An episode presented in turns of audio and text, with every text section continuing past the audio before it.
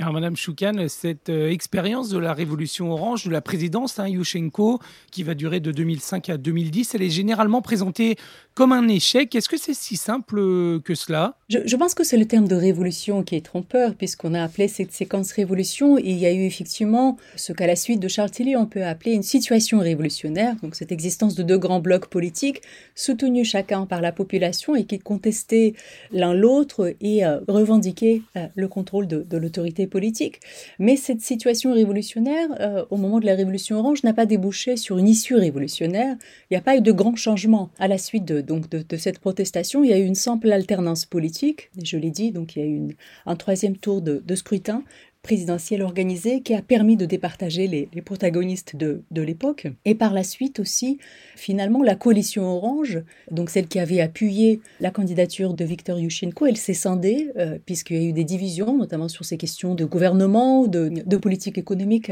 à, mettre, en, à mettre en place.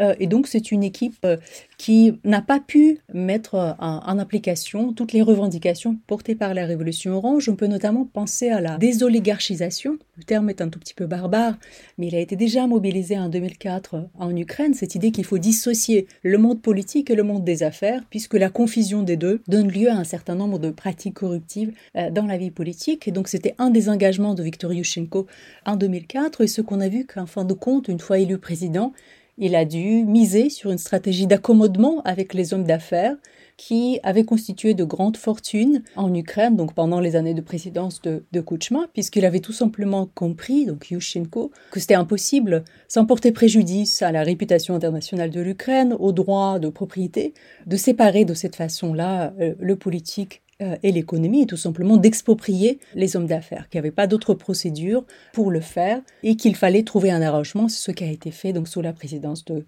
euh, de Yushchenko.